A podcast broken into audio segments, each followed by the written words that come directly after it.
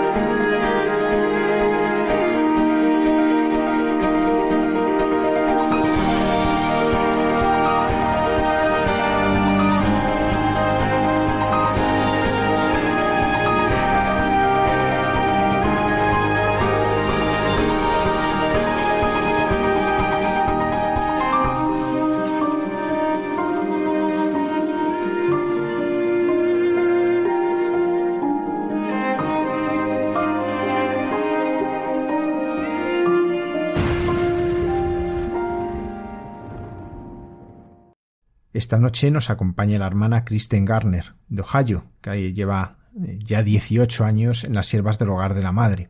Y esta noche nos acompaña para hablarnos de la hermana Claire. La hermana Claire, eh, sierva del hogar de la madre, eh, fallecida en un terremoto en Ecuador, pero que a raíz de este terremoto para muchos ha sido descubrir a una persona con una vida que impresiona y que queremos conocerla. Y como la hermana Kristen la conoce bien, pues la tenemos esta noche con nosotros. Buenas noches, hermana. Buenas noches. Muchísimas gracias. Entonces estoy aquí para hablar de la hermana Claire. Recientemente he terminado de escribir un libro sobre su vida. Entonces, pues es un gusto poder, primero, pues cuando falleció fue un momento duro y triste para toda la comunidad de las siervas. Somos una comunidad que hemos empezado hace poco, hace 30, 35 años. Entonces, ella es la primera hermana nuestra en fallecer. Entonces, fue un golpe fuerte y difícil, a la vez que se nos ponía a prueba nuestra fe en el cielo y yo sentía especialmente en ese momento que el Señor me pedía tener alegría, que es una alegría si nuestro fin en este vida es llegar al cielo, pues es una alegría si alguien se va al encuentro con Dios. Pero a raíz de su muerte, pues enseguida empezaron a publicar noticias, su testimonio se corrió por las redes sociales, por YouTube, y la gente empezó a pedir más y más información. Entonces, a raíz de su muerte, hemos hecho un documental sobre su vida, ya que la gente pedía saber más y ahora seguían pidiendo más, así que hemos escrito un libro. ¿Quién era la hermana Claire? En unas eh, pinceladas que nos ayuden a darnos cuenta de cómo era ella. La hermana Claire Crockett era una joven irlandesa. Ella era muy vivaracha, muy, mucho sentido de humor desde siempre. De pequeña gastaba muchas bromas a sus hermanas, pero ella también tenía, yo diría, como un corazón grande desde pequeña. Ella quería ser famosa y no cualquier tipo de fama, sino quería ser actriz famosa y en Hollywood. Y eso era su meta. Ya a 14 años empezó a hacer programas, presentar programas de televisión, empezó un camino para llegar a su meta que era Hollywood. Hizo un, tuvo un pequeño papel en una película y después, y Dios realmente no formaba parte de su vida, era de una familia católica, pero en Irlanda del Norte la religión realmente es algo político más bien que vivencia de fe realmente. Entonces, para ella, pues ser católico era, pues significa que ella quería pertenecer a Irlanda y no a Inglaterra y no pasaba de ahí y le invitaron a, una, a un viaje a España y se le iluminó la cara a recibir la invitación porque pensaba pasar un, dos semanas en abril en España, en la playa, de fiesta con sus amigos y resultó que no, que era un retiro y después una peregrinación en, en, en la Semana Santa con el hogar de la madre. Entonces fue allí en ese encuentro de Semana Santa que le cambió la vida besando la cruz el Viernes Santo, descubrió que Dios había muerto por ella y que ella tenía que darle su vida. Y a raíz de eso, pues fue un camino también, no fue inmediatamente que ya entró de monja, pero ahí sintió la llamada y lo estuvo luchando durante un año y al final se dio cuenta que solo Dios la podía hacer feliz, que eso era que dando su vida a Él iba a encontrar la felicidad y ya entregó su vida a Él y entró. Y yo llegué a las siervas más o menos en el mismo tiempo. Entonces fuimos novicias juntas y pues todo el primer periodo de formación. Y después pues estuvo sirviendo al Señor en España, Estados Unidos y finalmente en Ecuador, que es donde falleció. Hermana, nos han cedido algunos audios y vamos a escuchar un testimonio que ella da precisamente en la JMJ de Madrid ella tuvo un momento de testimonio, que estabais, eh, todas las hermanas, muchos de los jóvenes que os acompañaban, y ella cuenta su testimonio y vamos a escucharlo. Me llamo hermana Claire, soy de Irlanda del Norte, tengo 28 años, entré de sierva cuando tenía 18 años y desde niña llamaba la atención por mi santidad. O sea, la gente me miraba y, y decían, ojalá este niña podría ser mi hija, pero a ver. Me acuerdo cuando conocí el hogar de la madre y ni sabía, tenía 17 años y no sabía lo que era la Eucaristía, no sabía que Jesús ha muerto por mí en la cruz. Y yo eh, fui a colegio de monjas cuando era pequeña y siempre me decían, yo siempre estaba hablando cuando ellos estaban hablando, no en plan mal, simplemente porque hablaba mucho y siempre me decían, eh, Claire, tú eres un cacharro vacío hace mucho ruido, siempre me decían eso, ¿no? Eh, entonces, igual ellos me enseñaban la verdad, pero yo estaba tan en las nubes que, que no escuchaba, supongo. Y como era muy habladora y siempre, yo qué sé, cantaba y cosas así, pues yo supongo que las profesoras, los profesores veían a mí un, talento que yo no sabía que tenía. Y digo esto porque yo siempre quería ser actriz famosa, ¿eh? y no solamente famosa en Irlanda, sino mundial. Y además tenía mucha confianza, ¿no? Eh, que eso es lo que quiero hacer y lo voy a hacer, o sea, es así de, claro. Y entonces supongo que este ha sido basado en lo que mis, profesores dirían, no, y tú vas a ir muy lejos, aunque eres un basijo vacío. Pero eh, entonces cuando yo tenía 14 años yo empecé en una agencia de actrices, tenía un manager eh, que me han hecho un contrato y todo esto. ¿Y qué significa tener un manager? Pues cuando hay una película o buscan una presentadora para la televisión, pues te llaman y tú vas ahí, haces una audición, eh, te, te, contratan o no. Entonces, cuando yo tenía 15 años, tenía mi primer trabajo de presentadora en el Canal 4 de la televisión de Irlanda y Inglaterra. Eh, y era un programa que se llama, a ver, la traducción en español sería Espabila, ¿no? Espabilate. Eh, que lo ponían a las diez y media de la mañana los domingos. Y después tenía un trabajo como presentadora en otro programa también en el mismo canal. Y cuando tenía 17 años me han llamado para ser presentadora en un canal muy grande que se llama Nickelodeon. Yo no sé si lo tienen. ¿Sí? Eh, cuando tenía 18 años eh, he hecho una película, no muy buena, entonces no digo siempre el nombre de la película. Eh, tuve un papel muy la película se llama La Pasión, el director era Mel Gibson, yo era la... Era una película que no era muy buena, no tenía morales muy buenos, no era una, una película política basada en Irlanda, como por ejemplo En el nombre del padre, tipo así, ¿no? Eh, mucha violencia, mucha agresión, que produce mucho, mucho odio, ¿no? Porque para ser famosa tienes que empezar poco a poco, no es de la noche a la mañana llegas a Hollywood, ¿no? Entonces, cuando tenía 18 años, tenía este papel en la película que después abría puertas para tener eh, más papeles en, otras cosas muy grandes.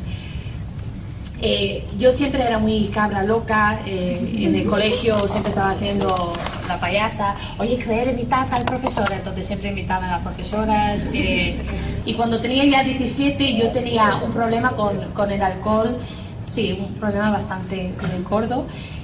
Entonces digo todo esto para que sepáis eh, en qué ambiente estaba yo cuando, cuando un día mi amiga eh, Sharon Doherty, eh, me llamó y me dijo, dijo, Claire, ¿quieres ir a España?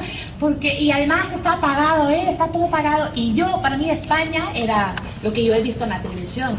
Yo me acuerdo viendo un programa que se llama Ibiza, o sea, era sobre Ibiza, y era un grupo de gente que iba a Ibiza y ahí pues nos pasaban, vamos, a tope ahí, ¿no? Las playas, las discotecas, vamos, la marcha. Entonces, como yo, o sea, me encantaba todo esto, digo, claro que sí, o sea, estoy ahí, madre mía, gratis, no me lo puedo creer. Entonces me dijo, eh, y este es una jugada de la Virgen María, ¿eh? Porque ya verás lo que pasó. Eh, me dijo que todas las que querían ir a España y que tenían que recoger el billete tenían que ir a una casa para recoger billete, ¿no? Entonces me dio la dirección que ella iba a estar, que otra chica también iba a ir, iba a estar. Y yo, ¿pero quién ha pagado el billete? Y ella me dijo el nombre de un hombre que yo conocía, que era un hombre bueno, pero vamos, yo no pensaba que este hombre iba a venir con nosotras. Bueno, total, fui a la casa, llamé a la puerta y un hombre que tenía como, o sea, muy mayor, tendrá, yo qué sé, 40 años o... no, 40, 50 años, abrió la puerta y yo decía, oye, Sharon Dore, mi amiga, me dijo que todos los que van a ir a España tienen que venir aquí a recoger el billete de, avión. me dijo, sí, sí, pasa, pasa. Y me llevó al comedor y cuando entré ahí debían estar rezando el rosario o algo, pero había un grupo de 30, 35 personas eh, de edad madura eh, ahí rezando el rosario. Y yo, ¿vosotros vais a España? Y todos, sí, hija, vamos a una peregrinación. Y yo, O sea, creo que en este momento eh, empecé a tener un problema en este ojo, porque digo, pero ¿cómo que peregrinación? Primero, o sea, esto no significa que tienes que ir a misa todos los días. Yo no sabía lo que era peregrinación, pero me sonaba algo de de a misa, vamos.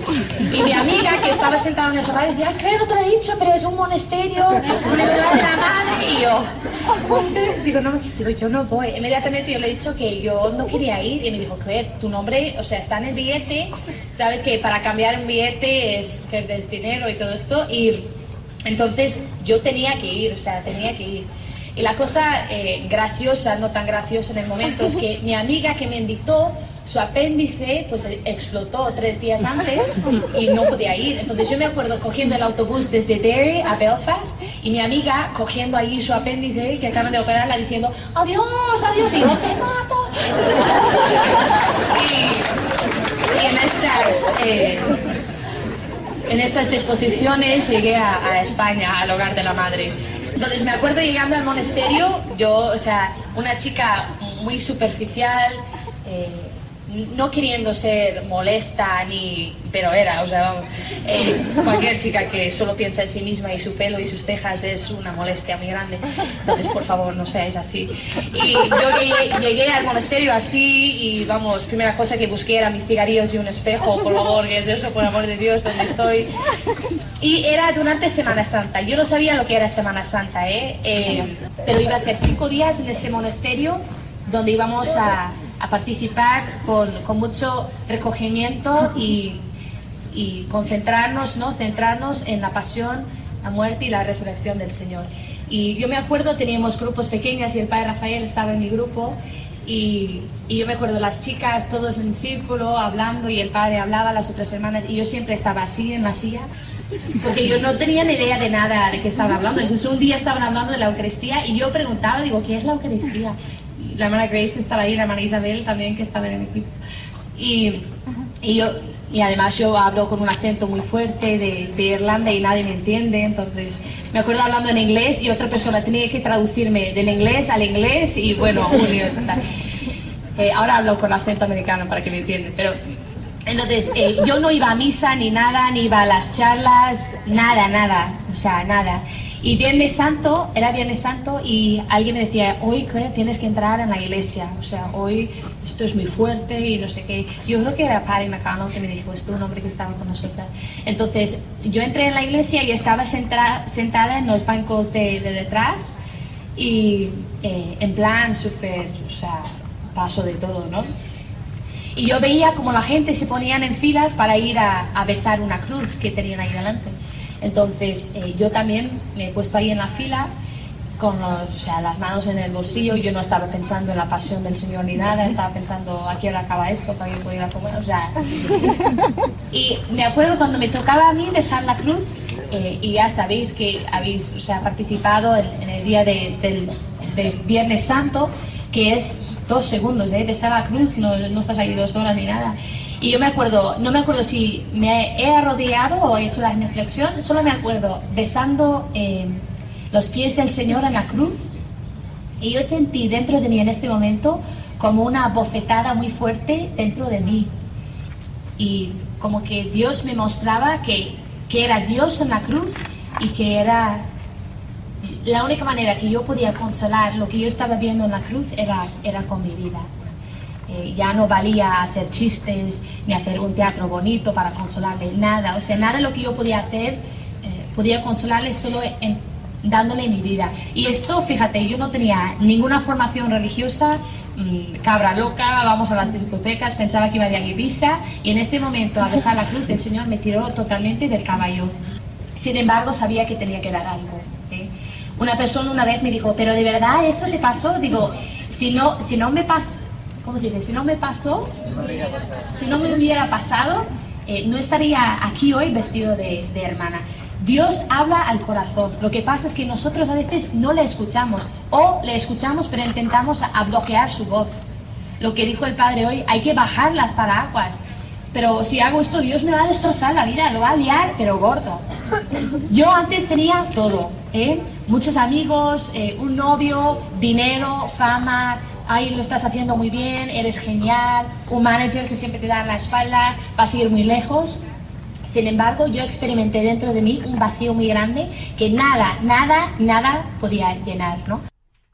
Hermana, una cosa que llama la atención de la hermana Claire es su sentido del humor. Eh, lo, alegre que era. Ella además, eh, como nos comentaba, venía de un, lugar de Irlanda del Norte eh, y ella había vivido situaciones muy trágicas. Ella había vivido mucho la violencia, una vida en la que constantemente uno estaba en una tensión. ¿Dónde encontraba ella ese sentido del humor cuando todo alrededor en su vida había sido tenso, triste y dificultoso?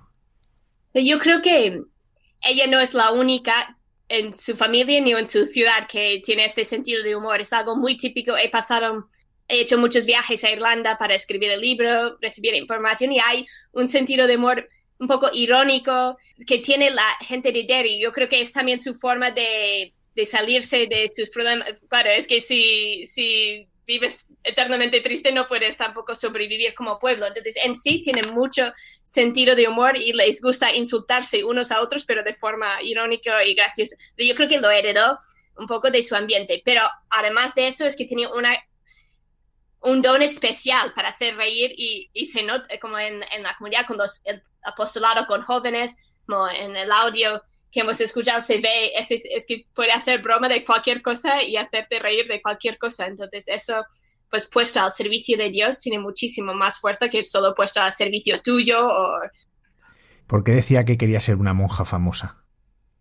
Es, es muy curioso porque durante mucho tiempo yo simplemente pensaba que pues ella era, quería decir algo gracioso y hacer reír a la gente, porque realmente pues estábamos ahí 100 personas ella veía que era gente de fe católico, pues, pues quedaba gracioso decir que ahora quería ser monja famosa, porque había tenido esa experiencia besando la cruz y quería ser famosa, actriz famosa antes y ahora quería ser monja famosa. Pero realmente ella, he descubierto un audio recientemente que de ella contando su testimonio después de sus votos perpetuos y le hacen esta pregunta, ¿por qué dijiste que querías ser monja famosa? Y ella dice, es que no lo dije por, por ser graciosa, es que yo en ese momento veía que Dios había puesto por mí y yo tenía que hacerle algo grande por él. Y en mi mentalidad de ese momento, hacer algo grande era ser famosa y pues tenías que ser algo grande, pero para el Señor. Entonces veía a las monjas y unió esos dos conceptos. Entonces, pues monja famosa, pero era ese deseo de dar a Dios como lo mejor que ella podía darle. Después ella descubrió que realmente la fama no era la mejor forma de dar a Dios lo, lo, mejor, lo más grande, pero sí como es que tenía un deseo de darle todo. Entonces para ella como ser, dar todo era pues ser famosa. Hermana Kristen, usted estuvo allí en aquella Semana Santa que ya pasa en España. ¿Qué observó? ¿Qué le llamó la atención de ella en aquel momento? ¿Qué descubrió? Y cómo ella luego lo, lo va contando también. Yo, yo esa Semana Santa, yo tenía 14 años, ella tenía 17, entonces yo era un poco más pequeña. tampoco pasaba mucho tiempo con ella. Yo recuerdo no entenderle nada, nada, nada, porque tenía un acento muy, muy cerrado de Irlanda del Norte, que después es que como tenía ese don de actriz, podía quitar su acento, poner otra, Se nota pues en los audios, a lo mejor la gramática española no es perfecta, pero la pronunciación sí, como se adapta. Y después cuando llegó a Ecuador, después también se adaptaba y parecía una ecuatoriana más. De ella realmente como tenía esa facilidad, pero recuerdo esa dificultad de entenderle, pero también a la vez pues, te reías con ella muchísimo.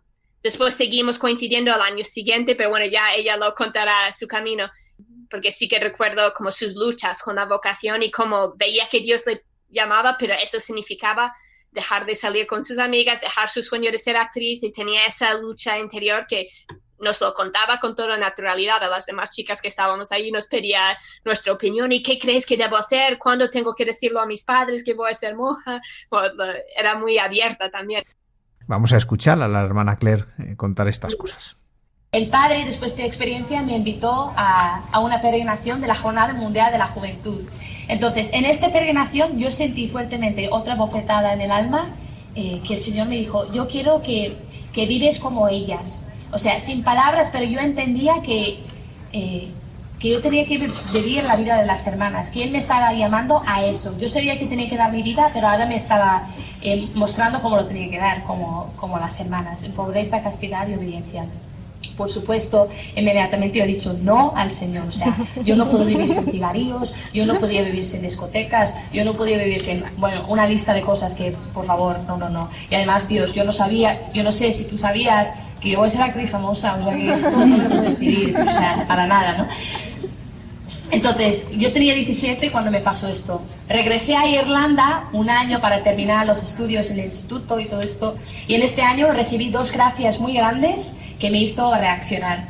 Eh, como decía antes, yo bebía mucho, me gustaba mucho la marcha, las discotecas y todo esto. Y una noche en una discoteca yo sentí fuertemente, o sea, realmente, la mirada del Señor allí en un baño de, de una discoteca, cuando estaba yo eh, mal, eh, mal.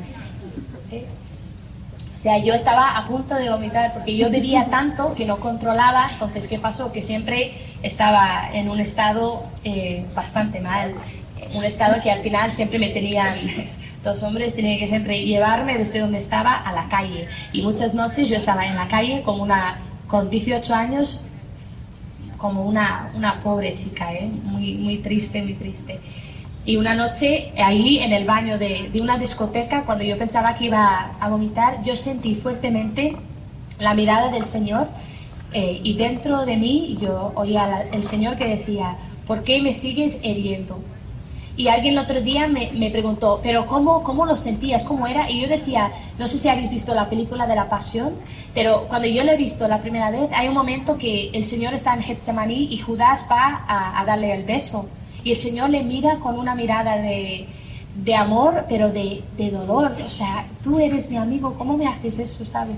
Y eso es lo que yo sentí. ¿eh? Y lo sentí tan fuerte, una persona mirándome, que yo, yo estaba en un baño, había tres baños, yo estaba en el medio, yo pensaba que una amiga mía estaba en el otro baño, encima del váter, mirando si yo estaba, si estaba bien o no. Tan fuerte era eh, este mirada. Y las palabras del Señor en una discoteca, ¿por qué me sigues heriendo? Después, eh, eh, este, este año es cuando yo he hecho la película y tenía que ir a Inglaterra y te ponen en, hoteles muy grandes, o sea, te pagan, vamos, dinero solo para que tú estás allí, vas a comer con, con gente famosa, con directores, conoces mucha gente, da muchas eh, posibilidades y todo esto. Entonces yo me acuerdo una noche yo estaba en el hotel y estaba sentado en la cama y estaba mirando mi horario para el día siguiente. Y me acuerdo mirándolo y pensando, vale, yo estoy aquí y tengo todo. O sea, de verdad, ¿eh? si alguien me mira, me dice, Jolín, qué suerte tiene, tío, madre mía. Y yo sentía como que nada que yo podía tener, nada me podía llenar. Ni, ni éxito, ni fama, ni amor humano. Todo me parecía que llegaba a un, un límite, que, que no, o sea, que hay algo más. Yo sabía que el Señor me llamaba para hacer suyo en las sierras del hogar de la madre eh, a, a, darle mi vida para que otros le pudieran conocer. Y yo le estaba como, qué sé, poniendo otras cosas delante de él. Hermana Kristen, una cosa que se vislumbra es, hay una gran lucha en el interior de la hermana Claire en aquel momento, ¿no? El, el mundo que ha vivido, todo lo que ha vivido, además, en ese mundo, podríamos decir, de la farándula, y a la vez un Dios al que está descubriendo. ¿Cómo vivía esa lucha ella? Yo creo que una cosa que descubrió o sea, bueno, fue una lucha que, por una parte, o sea, ella como todos los jóvenes quería ser feliz y realmente pensaba que la felicidad se encontraba en pues satisfacer sus placeres, pasárselo bien, estar con sus amigos y conseguir pues esos sueños que ella te tenía. Es que decía, es que me encantaba mi vida, como no quería otra cosa, pero a la vez como sentía un vacío y este vacío, como no era solo en este momento cuando ya había descubierto a Dios, es que ya lo había empezado a experimentar antes, como ella siempre era el centro de atención, tenía amigos alrededor, pero aún estar ahí en medio de todos y ser el centro de atención todo el mundo, pero se sentía como este no es mi lugar y estoy hecho por algo mucho más grande y como esto no me llena. Y en el momento cuando estaba en el hotel, ahí en, era en Manchester, en Inglaterra, eh, por fin estaba consiguiendo un papel en una película, tenía pues di directores, actrices famosas de cine que cenaba con ellos, que podían darle más contactos, conseguirle otros papeles, y aún teniendo todo eso que siempre había deseado, se puso a llorar durante horas. Es que veía, fue una gracia muy grande que el Señor le dio de ver que, porque a lo mejor a otra persona el Señor, yo creo que el Señor siempre busca una manera de llegar a cada persona en algún momento de su vida y después somos libres y podemos rechazarle, pero es muy bonito que como el Señor no no la dejaba, como siguió detrás de ella y le permitió experimentar ese vacío y hacer, como le ayudó a entender que si quería ser feliz, como no podía seguir rechazando a Dios. Y ella después estaba eternamente agradecida que Dios la persiguió tanto, porque es que era tan feliz después dando su vida a él que hubiese sido muy triste si, porque lo vemos en tantos otros, le ofrecieron a los 16 años, le ofrecieron un papel en Nickelodeon como presentadora de un nuevo programa para jóvenes ella lo rechazó por razones que en ese momento ella no comprendió bien, pero realmente decía, es que yo estoy hecho por más, como esto no me llena, pues yo estoy hecho para ser actriz y no presentadora y rechazó ese papel, que ya es un primer paso de la providencia de Dios en su vida y cómo la iba guiando. Pero tú miras como la joven que al final ocupó su lugar en ese programa y cómo acabó, y dices, bendito sea Dios que el Señor la movió a no aceptar ese papel, porque es que tantas veces acaban o sea, sí, a lo mejor son el centro de atención, pero precisamente por eso que están en la televisión, o sea, tienen dinero, tienen todo lo que desean, pero precisamente por eso son muy desgraciados y no son felices y como no tienen a Dios. Entonces, realmente el Señor tuvo mucha misericordia de ella. Hermana, y supongo que en algún momento en la, en la vida de hermana Claire surgiría la tentación ¿no? de seguir su carrera metiendo a Dios en ella.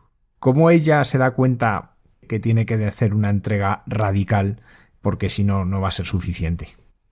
En el primer momento de la llamada, ella vio claro que el Señor le pedía todo y basta, como no se lo planteó, puedo hacer esto dando, dando mis talentos a Dios y seguir en el mundo, como ella realmente lo vio desde el inicio como tengo que dar toda mi vida a Dios y dejar todo. Y lo hizo.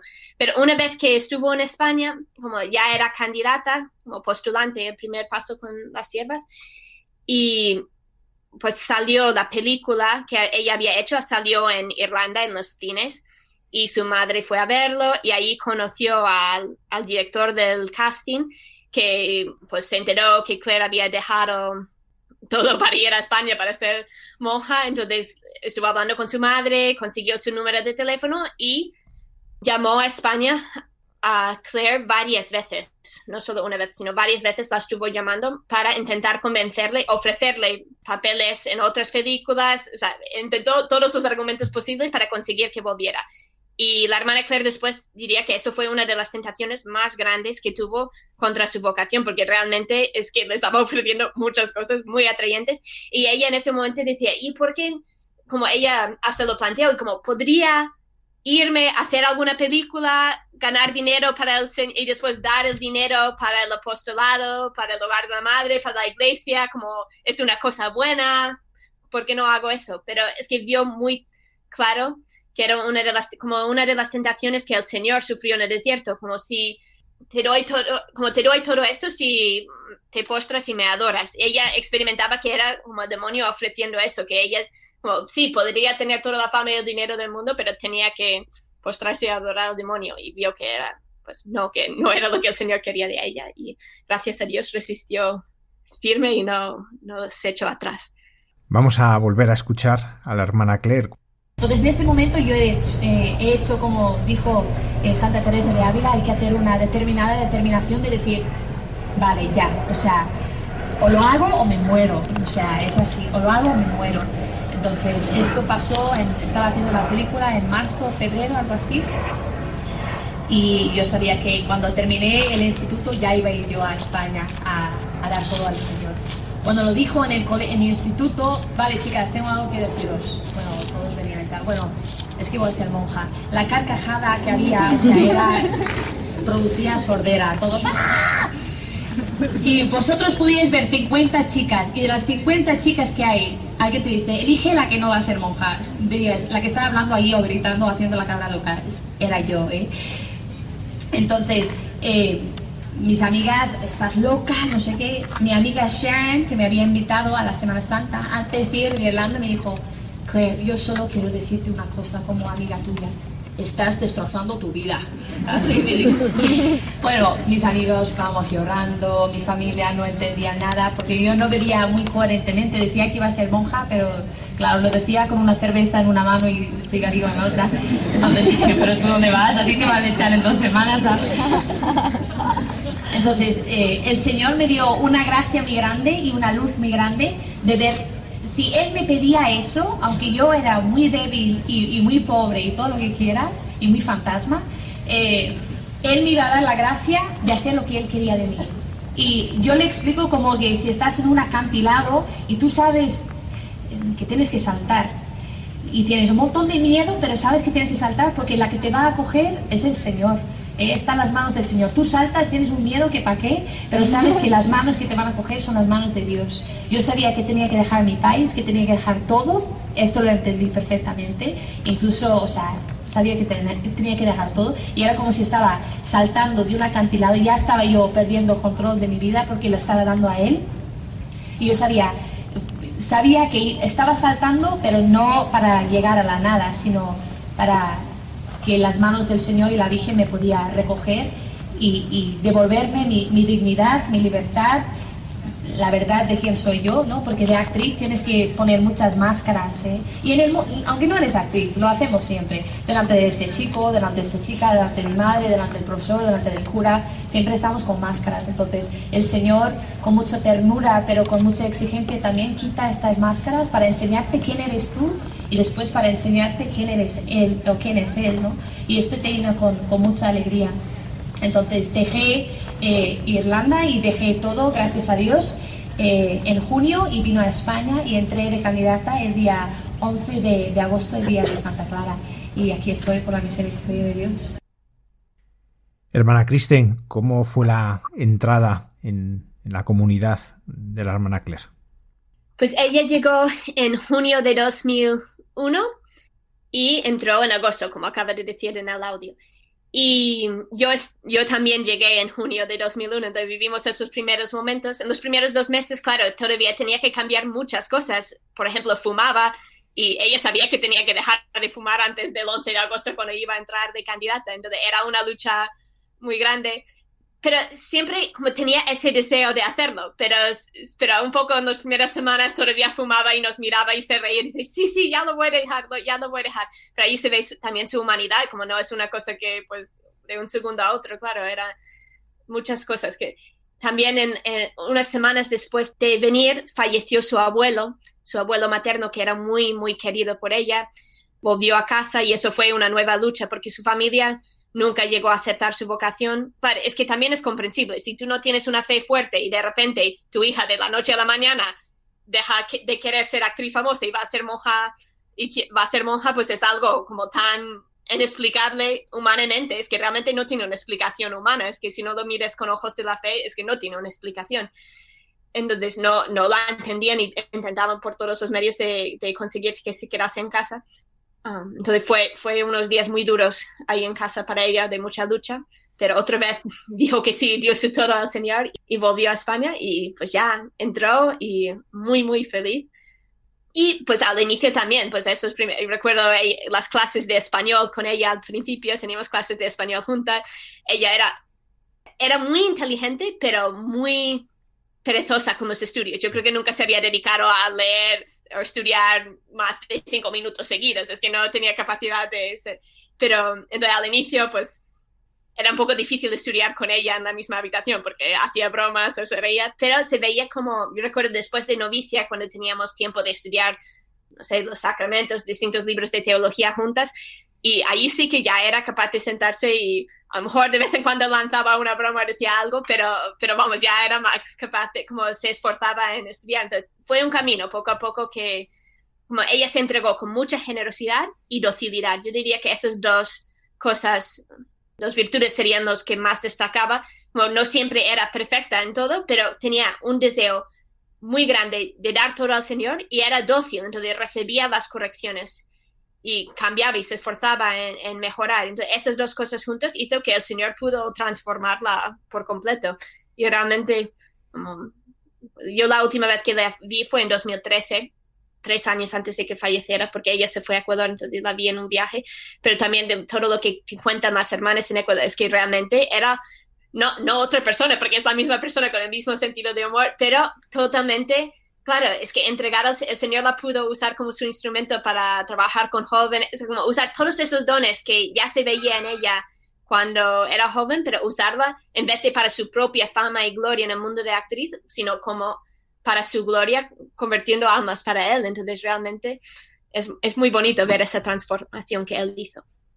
Hermana, un fenómeno que muchas veces ahora se da en, la, en un itinerario vocacional y cuando digo vocacional cualquier vocación es que ante las dificultades uno puede caer en la tentación de pensar como hay una dificultad esto no es para mí y creo que la, la, vida de la hermana Claire nos habla precisamente de cómo el superar las dificultades es uno de los signos también de cómo Dios llama y capacita a la persona. Cómo ella iba superando esas dificultades, porque como nos decía, ella fumaba antes de entrar y lo tiene que dejar, viene de un mundo que es totalmente ajeno a, a la vida de fe, bueno, me imagino que, para ella era un reto casi cada cosa, no solamente el aprender español, ¿no? sino también muchas cosas. ¿En qué elementos especialmente vio cómo esa lucha era más intensa y cómo eso la, hacía transformarse a ella?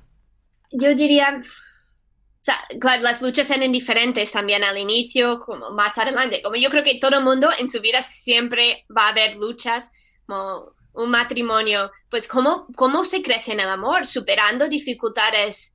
Como el amor no es el sentimiento bonito, ay, te quiero, o sea, es, sino realmente perseverar, hacer ser capaces, de hacer sacrificios para otra persona. Así vamos creciendo y purificando, purificándonos en el amor.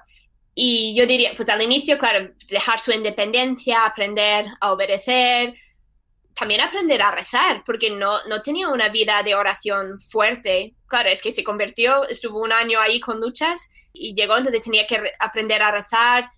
Pero es que su amor al Señor le hacía vencer todo eso, es que le quería tanto que, claro, es que pues querías pasar tiempo con Él. Entonces eso, como también el Señor en la oración le iba transformando yo diría, un momento de especial dificultad sería el año antes de sus votos perpetuos, porque eso también es verdad que el Señor siempre, en un momento cuando vamos a tomar una decisión importante, pues supongo para los sacerdotes, sacerdotes antes de la ordenación, las monjas antes de sus votos, un matrimonio antes de casarse, el día de la boda, como cada uno, antes de un momento importante en la vida, el demonio tienta. Ella también tuvo ese año donde también el Señor le permitió pasar momentos de mucha, mucha oscuridad, donde ella pues hasta llegaba a dudar de esa primera llamada que él hizo, pues y si yo me lo he imaginado, como Dios realmente es real, como me llama esto, pero perseverar en la fe, que realmente como la fe, mucho, como la fe es luz, pero a la vez es oscuridad, como es un caminar en la oscuridad y cuando lleguemos al cielo ya no habrá esa oscuridad, sino ya no necesitaremos la fe, pero aquí sí que tiene ese elemento de oscuridad y pues caminar en la fe y pues gracias a Dios superó ese, ese momento de dificultad y yo creo que también los votos perpetuos era un momento, como ella como siempre quería dar todo al Señor, entonces ante el momento de los votos perpetuos, ella dijo, es que si voy a hacer esos votos para toda mi vida de pobreza, castidad y obediencia, como tengo que hacerlos conscientemente y de verdad lo tengo que vivir. Y ella se sentía incapaz de vivir eso para toda su vida, entonces decía, como lo puedo hacer si me siento tan incapaz, pero se dio cuenta como pues el Señor es el que da la fuerza, como tú no puedes basarte en tus propias fuerzas y eso vale para cualquier persona en cualquier estado de vida, como la llamada que el Señor nos hace a la vida cristiana, a la santidad, es supera nuestras fuerzas, como tenemos que fiarnos de Él, no de nosotros, si nos fiamos de nosotros vamos a fracasar seguro, entonces yo creo que fue eso, como ver su propia incapacidad, que eso es un misterio también, porque ella siempre, de joven, como ella se creía capaz de cualquier cosa, como no había nada que, que no podía hacer, cualquier cosa. De hecho, con los estudios, aprobaba los exámenes con la mejor nota, pero sin estudiar, es que era muy como inteligente y capaz y ella, pues cualquier cosa lo hacía. Pero se dio cuenta en la vida espiritual que no es así, que nosotros somos nada, como no ponemos nada sin su gracia. Entonces, ese como darte cuenta de tu propia debilidad hace que puedas que Él pueda llenarte de su gracia y darte la fuerza. ¿Cuáles eran sus virtudes más destacadas? Ya hemos hablado un poco de su magnanimidad, que es como el deseo de hacer cosas grandes y no quedarte a medias. Como es que odiaba la mediocridad. Y también yo creo que veía cuando hablaba a jóvenes o laicos, cualquier grupo de personas a los que hablaba, siempre insistía mucho de eso, como no estamos hechos para quedarnos en la tibieza, en la mediocridad. Dios nos llama a dar todo y como no jugar con el pecado, porque también muchas veces hay esa, como podemos caer en esa vida doble de um, aparentar, aparentar una cosa delante, pues cuando estoy en la parroquia, pues hago una cosa y cuando estoy con mis amigos otro, como es muy fácil tener como esa doble fachada y no ser auténticamente quien, como si somos de verdad hijos de Dios y queremos ser santos, pues hay que hay que vivir así en todas las circunstancias de nuestra vida, no solo cuando me viene bien. O, ella hablaba muy fuerte de eso, como yo creo que, y ella misma, yo creo que lo intentaba vivir, de verdad, como dar todo al Señor y, y pedía a los jóvenes también. Y, y, es curioso porque hablaba muy claro a los jóvenes, pero nunca, pero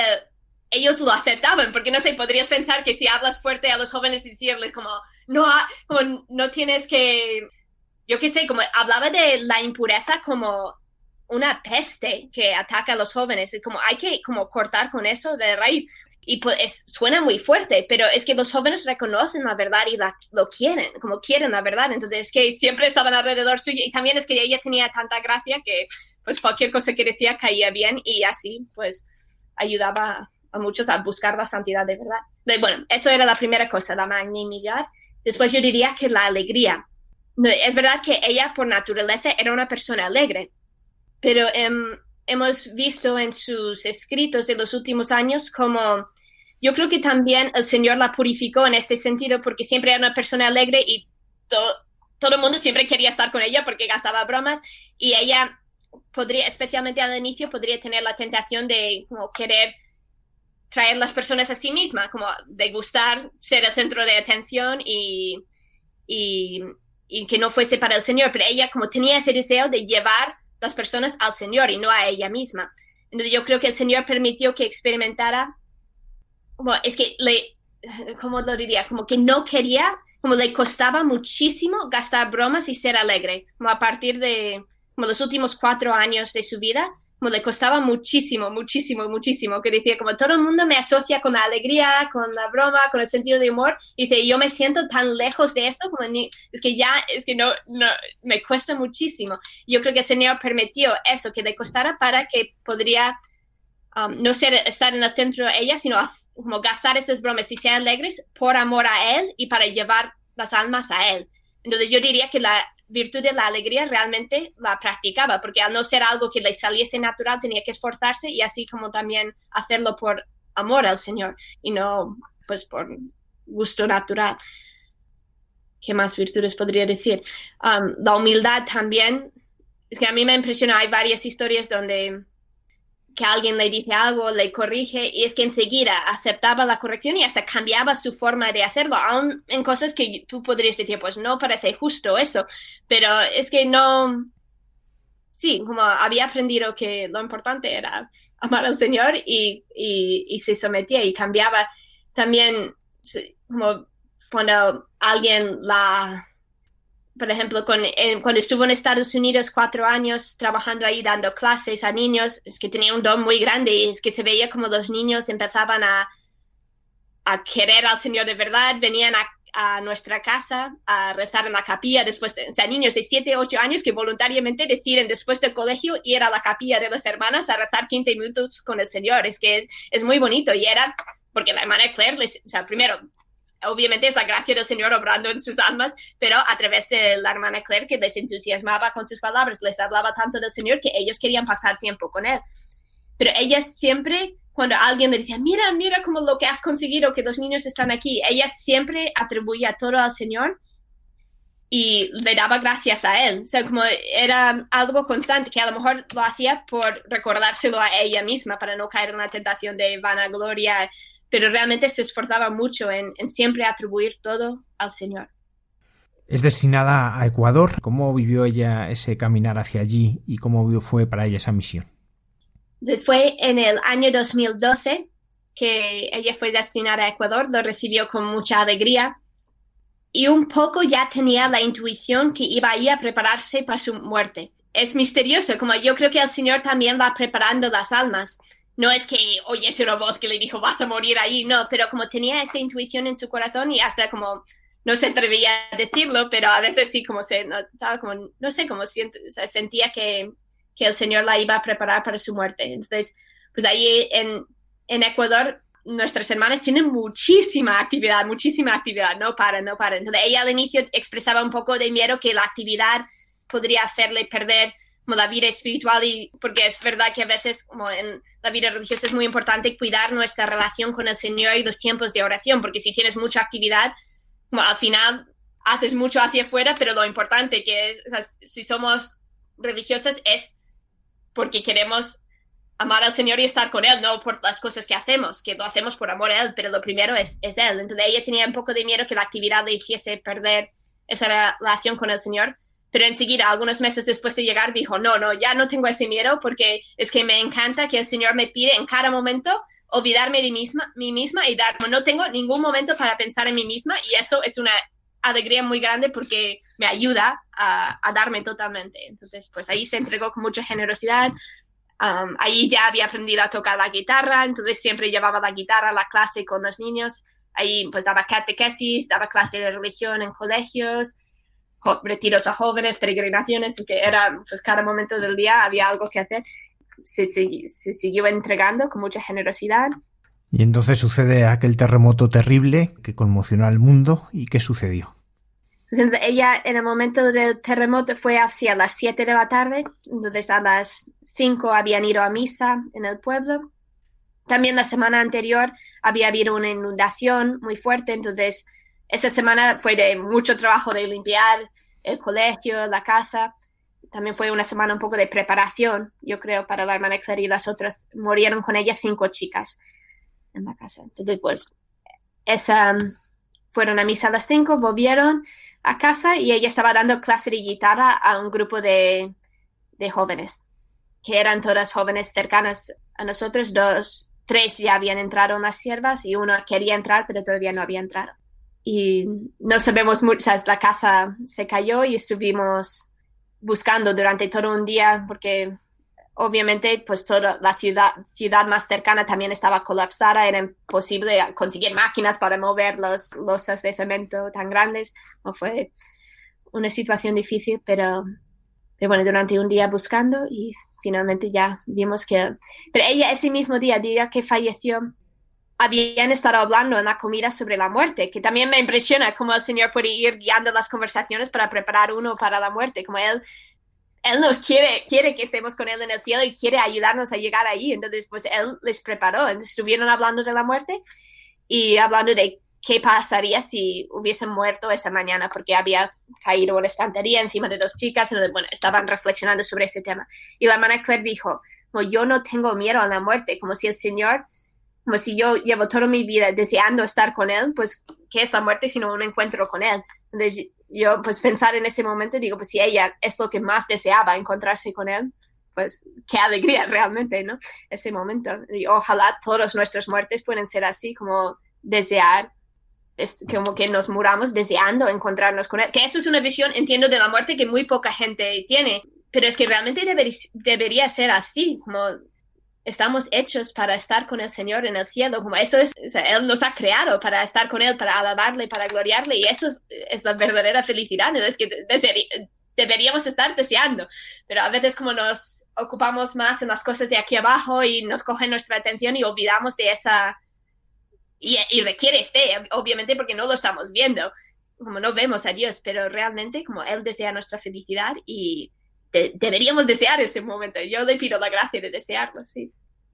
Hermana Kristen, hay también posibilidad de conocer a, a, la hermana Claire en un documental precioso que se ha hecho que está haciendo mucho bien. Hace poco me comentaba precisamente una persona que era de las cosas que más bien le habían hecho últimamente, poder contemplar este documental. ¿De qué manera se puede acceder a él?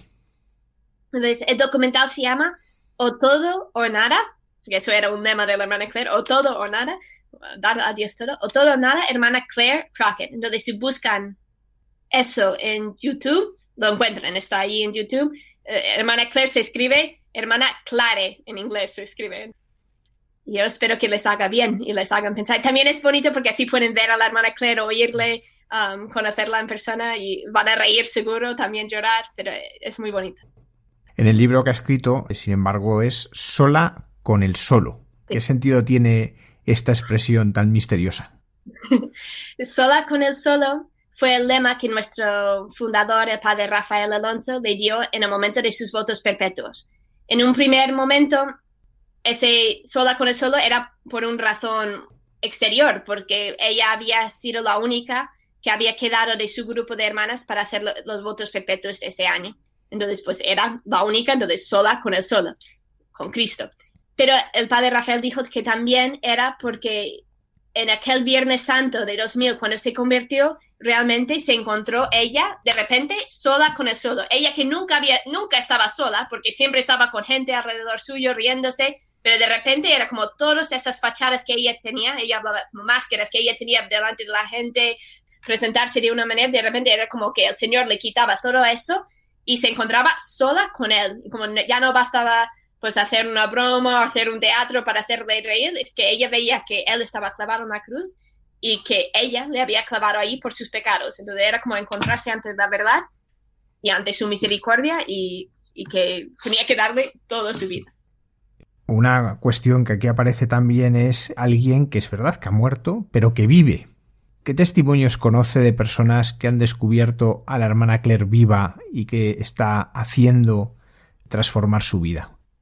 Sí, es impresionante porque todos los días recibimos correos de personas contándonos cómo la hermana Claire les está tocando, cómo su testimonio les ha ayudado, pues tanto en el documental como ahora con el libro. Um, una joven ahora me ha escrito de Irlanda, eh, cuento lo que tengo más presente, pero hoy mismo ha llegado este correo que ella pues hace tres años vio el documental, le tocó a muchos, experimentó que tenía que dejar el mundo y el pecado y darse totalmente a Dios, pero un poco después de eso se fue olvidando y ahora ha leído el libro y dice que en los primeros capítulos, cuando se ve la lucha de la hermana Claire entre el mundo y Dios, que fue tan fuerte su propia lucha interior que dejó de leer el libro. Dijo, no puedo seguir adelante porque es que no estoy dispuesta a dar lo mismo al Señor.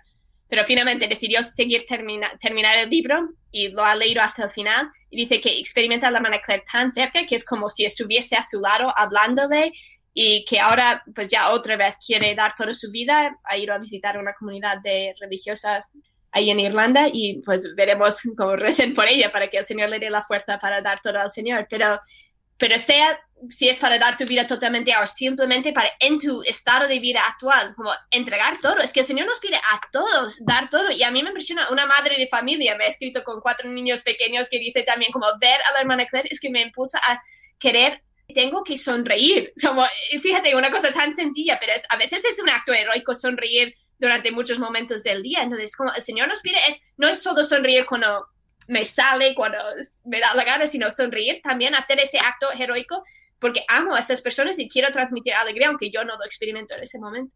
Hermana Kristen Garner, sierva del hogar de la madre, muchísimas gracias por ayudarnos a conocer a la hermana Claire. Muchísimas gracias por acompañarnos. De nada, gracias por la invitación. Quería acabar con palabras de la hermana Claire. Cuando sigues al Señor, entras en una escuela de amor donde tienes que aprender de Él, ¿no? ¿Y cómo aprendes a amar? Pues mirando la cruz. A mí me daba muchísima luz mirando al Señor en la cruz y sabiendo que Él ha hecho esto por amor y que me estaba pidiendo a mí la misma cosa, aunque me asustaba, ¿eh? Porque no es fácil amar, ¿sabe? Porque somos muy egoístas. Siempre estamos buscando nosotros mismos, ¿no? Siempre, siempre. Entonces, pero yo he visto lo que Él ha hecho por mí y digo, Señor, me dejas sin palabras, de verdad. O sea, si tú has muerto por mí, ¿cómo no voy a morir a mí misma?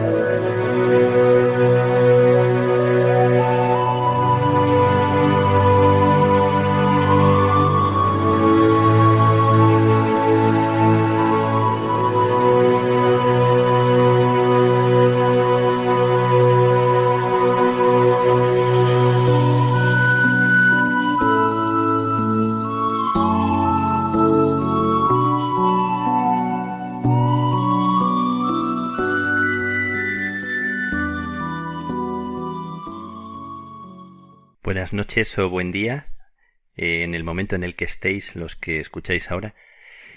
Buenas noches a ti, Almudena, y a las personas que contigo hacéis este trabajo, que tanto agradecemos. Con todas las personas que estáis escuchando ahora mismo, quiero mm, acercarme y quiero mm, encender con vosotros una pequeña vela, una candela que ilumine el momento en el que estamos. Quiero hablar hoy de lamparitas. Quiero deciros algo porque donde estoy ahora mismo, aquí, en un lugar céntrico de Dublín, en una iglesia a la que no acude gente por las leyes del coronavirus, hay permanentemente puesta una cámara que se puede entrar y se puede ver en cualquier momento, a cualquier hora del día y de la noche. Todas las misas son televisadas y en todas las misas se puede entrar, aquí en la calle Clarendon de Dublín.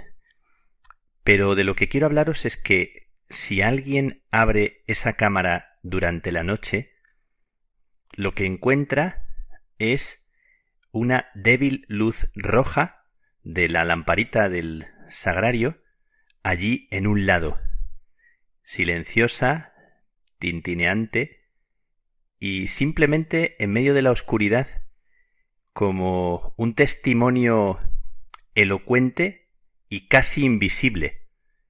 Me ha llamado poderosamente la atención que no haya ninguna otra luz, ni siquiera el sagrario está iluminado, también está a oscuras. Y me ha nacido dentro esa reverencia profunda por todo lo que parece invisible y apenas es percibido. Me ha llegado en estos días la historia de una lamparita que se ha apagado, la historia de un hombre, de un hermanito de Jesús, de un hermanito de, Foucault, un hombre que se llamaba Arturo Paoli y que ha vivido 102 años, del 1913 al, al 2015, ¿Por qué me llama la atención de este hombre, aparte de todas las cosas que hizo, que es admirable? Es increíble todo lo que hizo y cómo cuando se cruzó con un hermanito de Jesús se fue a Argelia y allí se inició en el desierto, en este ejercicio de la libertad interior y de la liberación de los demás, que marchó a Argentina y trabajó con los madereros y que se estableció en un sitio que es conocido Fijaos por las cataratas, famosas cataratas de la película de la misión de Foz de Iguazú. Y en aquel lugar vivió durante mucho tiempo, después de haber estado también en Venezuela. Y allí, en Foz de Iguazú, junto a las cataratas, se dedicó a los pobres. Y vivió entregado a ellos, imaginando y creando distintas eh, actividades para para ellos. Pero lo que me llama poderosamente la atención, y no voy a mencionar eh, apenas, eh, si no me voy a detener en el premio que le dieron por haber salvado judíos también en, durante la guerra, él con un organismo que se creó y haber sido nombrado por el pueblo de Israel como justo entre las naciones. Pero lo que más me impresiona es algo que tiene que ver con la lamparita que después de trabajar incansablemente durante el día, sabéis, todos los días, hacia las diez de la noche, se adentraba en la iglesia oscura. Otra vez una iglesia oscura, sin nadie, el Señor silencioso, y sólo la lamparita lanzaba destellos titubeantes de luz, transformando las estatuas parecían como como seres que se movieran a la lucecita de aquella lámpara. Y allí se quedaba durante una hora quieto, eh, orando, con los ojos fijos en el, en el tabernáculo, en el sagrario. Dice quien cuenta esta historia, que es Boff, Leonardo Boff, que un día lo fue a buscar a la iglesia y que le preguntó ¿Es que tú sientes a Dios? Cuando después del trabajo te metes a rezar aquí en la iglesia? ¿Te dice alguna cosa? el Señor? Y él contestó No siento nada. Hace mucho tiempo que no escucho su voz. La sentí un día, era fascinante. Llenaba mis días de música y de luz. Hoy ya no escucho nada. Sufro con la oscuridad. Tal vez Dios no quiera hablarme nunca más. Entonces le preguntó ¿Por qué sigues todas las noches aquí en la oscuridad? Sigo porque quiero estar siempre disponible. Si Él quisiera manifestarse, salir de su silencio y hablar, aquí estoy yo para escuchar. Si Él quisiera hablar y yo no estuviera aquí, por eso cada vez que viene lo hace solo una vez, como en otro tiempo. Decía Arturo Paoli en aquellas noches después de un trabajo incesante y agotador, se sentaba en el silencio de aquella iglesia oscura como si él mismo fuera la lamparita que tintinea. Le he mandado este texto a un buen amigo mío que también es un a su manera hermanito de Foucault y que vive en un pueblecito pequeño de Salamanca y me ha dicho también algo que, que me ha llegado muy dentro. Esa lamparita que estaba junto al tabernáculo no tenía capacidad de esperar ni de desesperarse, ni tenía conciencia de sí, pero cumplía su misión, su función, sin saberlo. Nada como esa lamparita, titubeante, que no sabe qué es ni para qué está donde está. Pero su existencia tiene pleno sentido, indica con su presencia que hay un misterio profundo y cercano, y tiene significado para todo transeúnte, pobre, que sea capaz de arrodillarse ante lo que ella representa. Yo, dice mi amigo, dice mi hermano, participo de su ignorancia, de su ausencia de autorreflexión y de todo propósito de conseguir nada. Sencillamente tiemblo como ella ante el tabernáculo de la vida, y cumplo sin saberlo mi función. Me ha sobrecogido y le he pedido permiso para poder compartir con, con vosotros esta expresión de también de su vida inútil y recuerdo que hace años, hace unos cuantos años que yo iba de viaje hacia las Batuecas por la sierra de Francia caminando y se me hizo la noche, dormí en una montaña que se llama Los Puertitos, tal vez alguno conozca, y con bastante miedo me eché a dormir en un rincón que encontré en lo alto. Allí me puse toda la ropa que tenía porque hacía mucho frío y me metí en el saco de dormir, experimentando soledad y un cierto desamparo interior. Estaba así y llamé por teléfono a Ramón, que era entonces el prior, mi hermano, que estaba en las batuecas. Yo divisaba a lo lejos y abajo una pequeña luz en el valle. No imaginaba que fuera el mismo monasterio. Pero llamé, quedaba todavía cobertura, y llamé a, a Ramón y se puso al teléfono y cuando yo le hablé de la lucecita me dijo espérate que voy a intentar apagar y encender a ver si es lo que estás viendo. Y efectivamente, para mi sorpresa y para mi regocijo interior, no, no os imagináis la alegría interior cuando veía que se apagaba y se encendía la luz cuando él decía En la noche fría, en el desamparo de la noche, una lucecita pequeñita en el fondo de un valle, identificada, porque identificaba en ella a mi hermano, me dio calor por dentro, me calentó el corazón, y me sentí por dentro dichoso en medio del frío de la noche. Así que, hablando de lamparitas casi invisibles que lucen en la noche, que seguro vosotros, tú que me estás escuchando, tienes una lamparita casi insignificante en tu vida, y esa lamparita te da calor y te da luz, y tú lo eres también para alguien, aunque te pienses tan titubeante y tan minúscula o minúsculo. Estos días alguna amiga mía, algunas amigas, alguna persona muy querida, ha vivido una operación muy especial. le han quitado el útero. Y cuando hablamos de las entrañas, que nos arrancan las entrañas, imaginamos el sentir de una madre, el sentir de un padre, y pensamos qué se siente cuando, qué siente una mujer cuando le quitan por enfermedad, por la razón que sea el, el útero. Eh, lo he vivido en dos amigas recientes.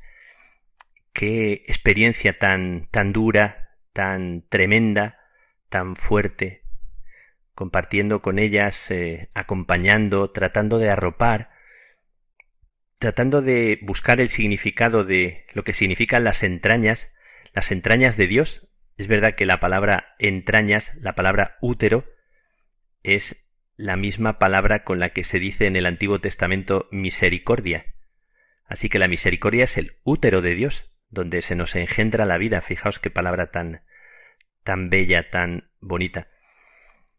Entonces estos días acompañando, acogiendo a, a mis hermanas, a dos personas amigas muy cercanas, pensando que al quitar el útero no arrancan las entrañas, como ayudar a pensar que nosotros también los varones tenemos entrañas y somos como Dios misericordia, y somos hogar y somos hospedaje, y que cuando se nos vacía la vida de algo, cuando alguien se nos va, cuando alguien se nos muere, cuando nos arrancan una parte de nosotros mismos, aunque sea tan tan importante como el útero, o perdemos a alguien que era como el fundamento o una base sólida en nuestra vida, se nos hace un espacio, se nos abre dentro como un hospedaje entrañable cuando vivimos ese vacío, como apertura para hospedar al peregrino que camina y que necesita ser abrigado.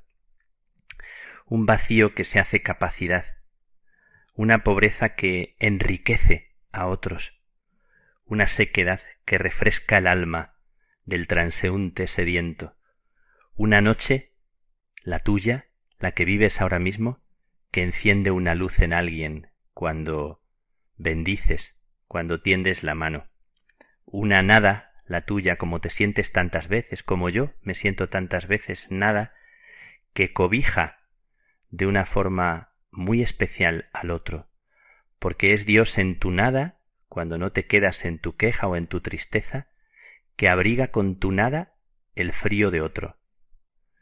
Así que también en homenaje a mis amigas, recordándolas, que están llenas de entrañas, por cierto, que las dos son personas que se dedican a acoger, a acompañar, a alentar. Hoy pido que el Señor abra en nuestro corazón las entrañas del corazón. Recuerdo que también hablando de una lamparita, en la vida de Santa Teresita se cuenta que en una ocasión las monjas iban a rezar el, la salve y no tenían eh, las velas encendidas y no, no tenían para encender las velas. Y una ancianita se acordó de la lámpara del Santísimo que estaba a punto de apagarse, que le quedaba muy poquito, y con muchísimo cuidado se acercó y arrimó su vela despacito. Lo más fácil cuando se está a punto de apagar una vela es que cuando nos acercamos incluso con nuestro aliento la podamos apagar, pero consiguió con mucha destreza encender su velita y pasar eh, la luz, el fuego a las demás. Y Santa Teresita reflexionaba. Aquella insignificante luz de la vela del Santísimo a punto de apagarse encendió la velita de la anciana que con cuidado se arrimó y pudiera haber provocado un gran incendio Nunca desprecies tu velita a punto de apagarse, que en manos del artesano por excelencia es capaz de lo que tú no imaginas. No desprecies tu pequeña luz, titubeante, tintineante. Estos días en las clases de inglés nos han hablado de Shangri-La, ese lugar mítico en el Tíbet. Recuerdo que hace muchos años leí un artículo sobre Shangri-La y sobre que el lugar que uno sueña está lleno de luz, aunque sea un lugar mítico o imaginario. Y pensaba en lo que nos contaron estos días en clase, y también en lo que uno imagina cuando sueña con lugares lejanos. Y pensaba yo para mí que Sangrila, que el lugar soñado, que el lugar de más luz está tan cerca de nosotros, tan cerquita como esta iglesia que yo tengo al lado, con una lamparita a punto de apagarse. La esperanza de lo que vendrá nos abraza ahora, y todo lo que hemos perdido se convierte en capacidad cuando uno convierte su nada en acogida, en abrigar la vida de los que tienen tanto frío y necesitan una luz. Estos días me estoy levantando antes para encender mi lamparita, aunque yo también tiemblo, como mi hermano, Ramón, como Arturo Paoli, como mis amigas, a las que han operado y se ha ensanchado el espacio de su corazón y de su casa para abrigar la vida. Y así todos nosotros, que somos una velita tintineante, titubeante, tan frágil y tan capaz de lo que no imaginamos en manos de aquel que es capaz de encender y de devolver la vida a alguien que lo necesita ahora mismo. Gracias a ti que me escuchas y a ti Almudena, a las personas que están ahora escuchando, que cuidáis la vida de otros, ¿verdad? De, de personas tan queridas para vosotros, a ti que sientes que no luces y que eres una velita y que iluminas también mi vida, que acojo con agradecimiento y que abrazo. Seamos pequeña luz y no despreciemos. Que Dios sea tu luz. Que tu luz y tu noche se convierta en mediodía. Que Dios te bendiga siempre. Y seas bendición para todos. Para los que no conoces, en cualquier rincón del mundo donde ahora alguien necesita una luz.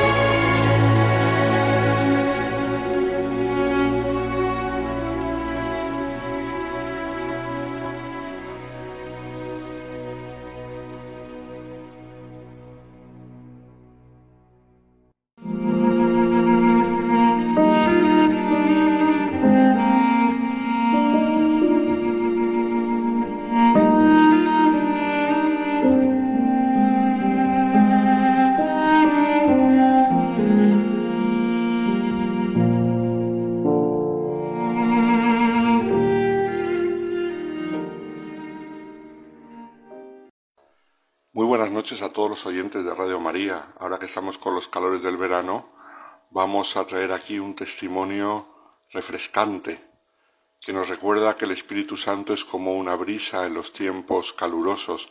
Así le invocamos en la secuencia de Pentecostés y es así. La vida de los santos nos refresca en el alma, que a veces está cansada, agotada, agobiada, y sin embargo leer la vida de los santos nos da nuevo impulso. Y concretamente más en este caso como en el de todos los jóvenes, porque vamos a hablar de un santo muy joven, que murió con 17 años, Todavía no ha llegado a la beatificación, es venerable, lo declaró el Papa Benedicto XVI en enero del 2011, pero al declararle venerable ya estaba declarando que vivió heroicamente las virtudes cristianas, por lo tanto es un santo. Que después el Señor confirme o no la necesidad de subirle a los altares, por decirlo así, con un milagro, pues eso será una nueva fase. Pero la Iglesia tiene la certeza de que ha sido heroico en el modo de vivir su vocación cristiana. se trata de un adolescente. En la época en la cual se empezó su proceso de canonización había dudas si los adolescentes y los niños podían llegar a la santidad. Y por eso el Papa Pablo VI tuvo que hacer una comisión de teólogos para examinar el tema. Y esa comisión decretó que sí, que era posible llegar a la santidad en cualquier edad. Estamos acostumbrados a santos más mayores, los cuales la vida les había hecho evolucionar hasta llegar a un nivel de entrega y de compromiso tan alto que es lo que llamamos la heroicidad. Pero también en los jóvenes es posible. Tenemos casos concretos y últimamente que hemos visto cuando se beatificó a Carlo Acutis, pero en los tiempos de este siervo de Dios, de este venerable, la cosa todavía no estaba tan clara. ¿Quién es el joven del que vamos a hablar hoy? Pues concretamente se llamaba Faustino Pérez Manglano, un muchacho, un jovencito. Había nacido en Valencia el 4 de agosto de 1946 y era el mayor de cuatro hermanos. Recibió de sus padres una cuidada educación cristiana, como era típico en aquella época, y en 1952 ingresó en el Colegio Marianista Nuestra Señora del Pilar de Valencia. Los colegios del Pilar, en distintas partes, han formado, sobre todo en aquellos tiempos, de lo mejorcito de la juventud, de ahí han salido políticos, gente famosa, gente importante, también han salido santos, entre ellos en este Colegio del Pilar de Valencia, Faustino. En 1952 había entrado en el colegio y dos años después recibió la primera comunión y al año siguiente la confirmación. En 1957 empezó el segundo curso de bachillerato, ya le vemos adolescente, y su vida se desarrollaba como un chico corriente, alegre, simpático, con una vida bastante común, le gustaban los deportes, especialmente el fútbol, por el que sentía pasión, de hecho era seguidor del Valencia Club de Fútbol, también la montaña, la natación, el cine, leer novelas, hacer amigos, era un chaval muy normal y muy sano. Claro, en aquella época no había todos los peligros y tentaciones que tiene la juventud hoy en día de encerrarse en sí mismos, a través del ordenador, del móvil, de la tablet y, encerrarse en su habitación y buscar su diversión solamente ellos mismos con el mundo virtual de las redes sociales o de los juegos de ordenador. Entonces no existía todo eso. Y a él le gustaba divertirse sanamente con sus amigos. Eh, muy pocos que le conocían hubiesen podido sospechar la grandeza del alma que se escondía en este cuerpo menudo, en este chaval tan sencillo, tan simpático y tan normal, que siempre estaba sonriendo y alegre. Eh, y sin embargo, poco a poco se fue descubriendo. A los 13 años hizo su primer retiro espiritual, una experiencia que era normal en los colegios del Pilar, eh, ir unos días de retiro. Y allí tuvo momentos de silencio, de oración y unas charlas espirituales. Y fue aquí donde empezó a cambiar su vida. Durante este retiro, Faustino comunicó a su capellán la promesa que había hecho, que le había prometido a la Virgen María rezar el rosario todos los días, sobre todo yendo por la calle al colegio cuando fuera solo. Con trece años ya se comprometió a rezar el rosario y luego más tarde escribió, el mayor esfuerzo de mi vida lo hice en el retiro, cuando traté de cambiar mi vida por completo. Fijaos qué cosa tan hermosa un chico tan joven ya se planteó cambiar completamente su vida. Y lo hermoso es que lo hizo con la ayuda del Espíritu Santo. Empezó a escribir un diario en septiembre de 1960 y llevar un diario fue una idea que se le ocurrió después de leer una novela. Y a partir de entonces escribió periódicamente, incluso cada día, explicando un poco los hechos que le habían marcado. Ese diario es un indicador valioso de su vida espiritual y ha servido mucho para su proceso de beatificación y además está escrito con una gran espontaneidad, ya que es un diario de un adolescente, no es nada teológico, nada pesado, nada ñoño, nada aburrido, todo lo contrario. Por ejemplo, mm, leemos que pues, en una fecha concreta, el 17 de octubre de 1960, escribe, he rezado el rosario, he comulgado durante el recreo, he tenido un examen de ciencias naturales y he contestado bien. He hablado durante diez minutos con Cristo sobre las misiones y sobre el empate entre el Zaragoza y el Valencia. Pues para que veáis, hablaba de todo en su diario y con el Señor hablaba de todo, como un jovencillo de esa edad.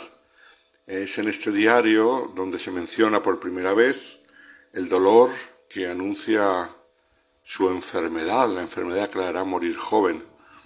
Y lo escribió por primera vez, hablando de esos dolores, el 14 de noviembre de 1960, pero todavía le quedaba tiempo, le quedaba mucho bien que hacer.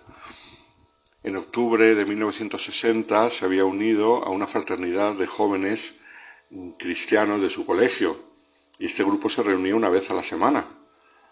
Y ocurrió algo importante. El 22 de octubre tenían un retiro mensual mm, de los que tenían con este grupo y después de reunirse con su capellán escribió en el diario Hablamos de muchas cosas, pero hubo una cosa que me llamó la atención. ¿Qué vocación es la mía? ¿Médico? ¿Químico? ¿Tal vez la opción de ser sacerdote?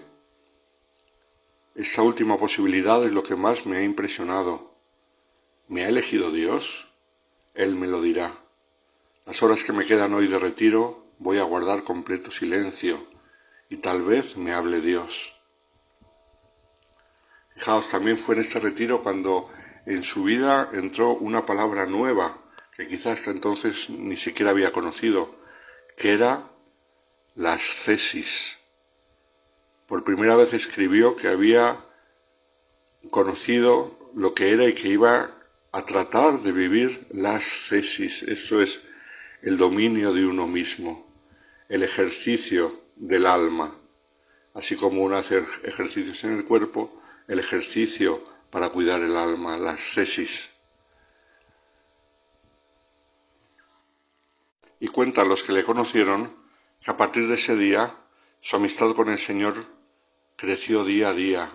Se le notaba mucho esa relación tan estrecha y frecuente con Cristo que según su diario se convirtió en una auténtica amistad sencilla y profunda, pero amistad de un adolescente. Los adolescentes, como sabemos, aprecian mucho la amistad, para ellos es importante. Eh, los grupos de amigos que van y vienen y entre ellos se cubren y tienen sus secretos y tienen sus cosas, valoran muchísimo la amistad. Es una época de la vida en la cual se hacen a veces amistades que duran para siempre. Y él había encontrado una amistad muy grande, muy profunda, que sin duda le duraría hasta el final de su vida, la amistad con el Señor. Para él Jesús se convirtió en un familiar, un amigo con quien se podía hablar de todo, incluso, como hemos visto, de fútbol.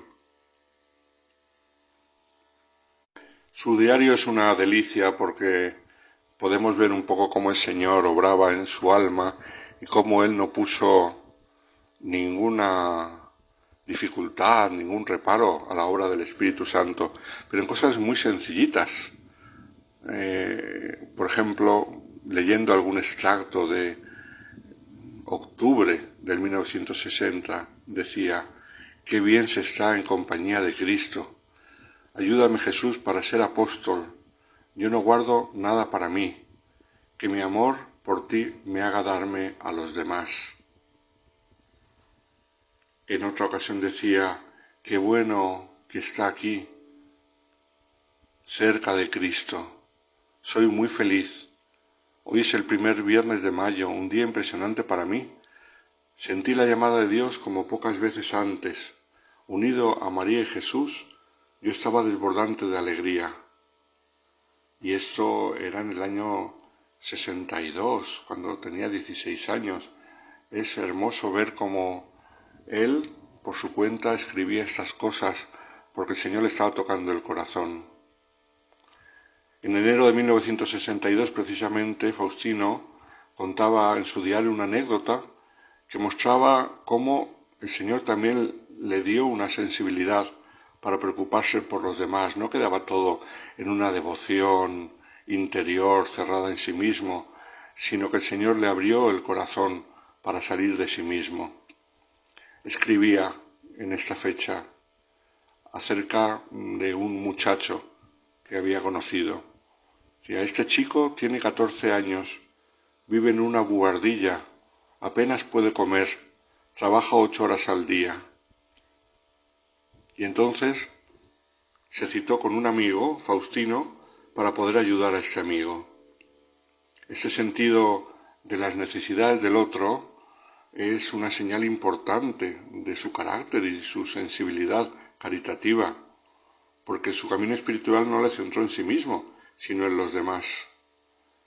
Y así escribía otro día, ser útil a los demás es una de mis resoluciones y quiero ponerlo en práctica. Estaré muy atento con todos los que conozco y les voy a ayudar. Como hemos dicho antes, fue en noviembre de 1960 cuando empezaron los signos de su enfermedad.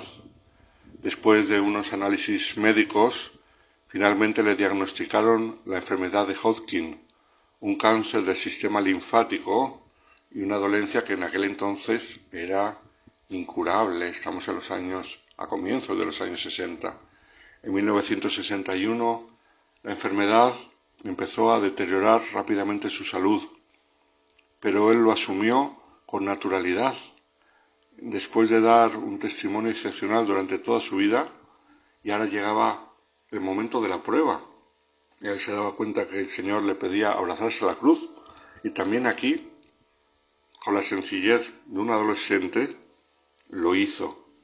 Se le empezó a aplicar un tratamiento agresivo para detener un poco lo que se pudiese la enfermedad y a la vez un tratamiento muy agotador. Durante largos periodos tenía que permanecer en casa, pero él seguía trabajando duro y estudiando con el fin de no perder el curso. Traían la comunión, como refleja también en su diario, que para él era el momento más importante del día. Cuentan los que convivieron con él que nunca se quejó, pero en su diario mm, él escribió acerca de sus momentos difíciles, lo cual es lógico, era el diario de su intimidad, y era un chaval, eh, le dolía y sufría. Concretamente, un día de febrero de 1961 escribía, durante la tarde me dolía todo el tiempo. Otro día escribía, a las ocho le pedí a mamá que me diera masajes para dormir sin demasiado dolor. A las diez me desperté y nos fuimos a la Cruz Roja. Me hicieron dos radiografías. Cuando volvimos a casa al mediodía, sentía ganas de llorar. Estaba muy mal, con la moral baja. Como es lógico, el muchacho tenía sus sufrimientos, su desánimo, el no poder salir con sus amigos, el no poder ir a clase, el no poder hacer sus actividades. Desde febrero de 1961 ya no pudo volver a clase, pero le siguió dedicando mucho tiempo al trabajo escolar. Tuvo que limitar todos sus deportes, pero no se quejó. Estaba satisfecho con lo que pudiera hacer y escribió que él era feliz y que todo era maravilloso, que era una palabra favorita en Faustino, todo era maravilloso. Fijaos, a pesar de esa enfermedad tan terrible, y él tenía solamente 16 años. A pesar de que ya no podía hacer deporte, estaba con sus compañeros cuando competían, iba como podía, a verles jugar y animarles. En 1961 la familia le llevó en peregrinación a Lourdes y pasó temporadas alternando la vida en el campo, que era lo que le habían recomendado los médicos, y el curso escolar. Había meses en los que se sentía mejor, aunque las sesiones de radioterapia le suponían un cansancio y desmejora física. Escribió poco antes de fallecer. Hoy hace veinte meses que Dios me dijo que le siguiera. Es maravilloso pensar que estaré toda mi vida al servicio de Jesús y de María. Seré un pescador de almas. He estado reflexionando y me gustaría ir como religioso marianista a Sudamérica, donde hacen falta tantos brazos para salvar almas. Incluso pudo en 1962 participar en el camping colegial por Francia y Suiza, porque la enfermedad le daba mejores momentos y otros momentos peores. El 23 de enero de 1963, ya una de las últimas veces que escribe, dice, tengo que ser un verdadero cristiano. Para lograr esto tengo que limar lentamente mis imperfecciones, porque ser un buen cristiano no es fácil, es aún más difícil de lo que uno imagina. María, ayúdame a ser otro Cristo. Y él realmente, por su deseo de santidad y también por la enfermedad, se fue cada vez más asemejando a Cristo. El 23 de enero de 1963 ya no se levanta de la cama y ya no se recuperará, no volverán los momentos buenos. No reaccionaba al tratamiento. Los médicos estaban desarmados y sabían que no había esperanza de recuperación. En febrero del mismo año, el 11 de febrero, día de la Virgen de Lourdes, escribió, Anteayer sábado fue un día muy feliz para mí, porque recibí el sacramento de los enfermos y renové mis promesas por un mes como miembro de la fraternidad. Hoy es la fiesta de Nuestra Señora de Lourdes que nuestra maravillosa Madre del Cielo nos ayude a todos a ser mejores. Ayúdame, Madre, a ofrecer estas pequeñas molestias para el bien del mundo. Y esas pequeñas molestias serán eh, dolores terribles, pero que Él quería minimizar para poder ofrecer a los demás ese sufrimiento, pero con alegría, sin exageraciones, sino poniendo todo en las manos del Señor, que hacía que su sufrimiento y su carga fuera ligera. Él lo dijo, mi yugo es ligero. El 3 de marzo de 1963, por la tarde su capellán vino a verle porque sabía que estaba sufriendo mucho. Pero en medio de la conversación preguntó de todos modos, Padre, ¿sabe usted si el partido de esta noche lo van a televisar? porque tonto no soy. Si no voy a poder seguirlo, estoy muy cansado. En la mesilla de noche había un papel en el que se puede leer la alineación del partido. Quería haberlo seguido, pero no tenía fuerzas. Esa misma noche, tarde, llama a su madre y al enderezar el cuerpo dolorido cae de repente, sin un gesto, en silencio, con suavidad, y ya permanece inconsciente en los brazos de su madre. Y así dejó este mundo. Una breve vida, llena de sí al Señor, llena de buenos deseos y llena de acciones con la fuerza del Espíritu Santo a pesar de su juventud y su debilidad. El Papa reconoció que vivió las virtudes teologales y cardinales en grado heroico, a pesar de su juventud y de los límites de su enfermedad. Ojalá este ejemplo nos ayude a todos a animar a los jóvenes por los caminos del bien, a no desanimarnos cuando les veamos más alejados y más perezosos ante las cosas de la Iglesia y de Dios, sino animarles, a entusiasmarles, como Faustino se entusiasmó con el Señor. Y también cualquiera de ellos, cualquiera de los jóvenes que están a nuestro alrededor, con la gracia de Dios puede llegar a ser un gran santo. Muy buenas noches a todos los oyentes de Radio María.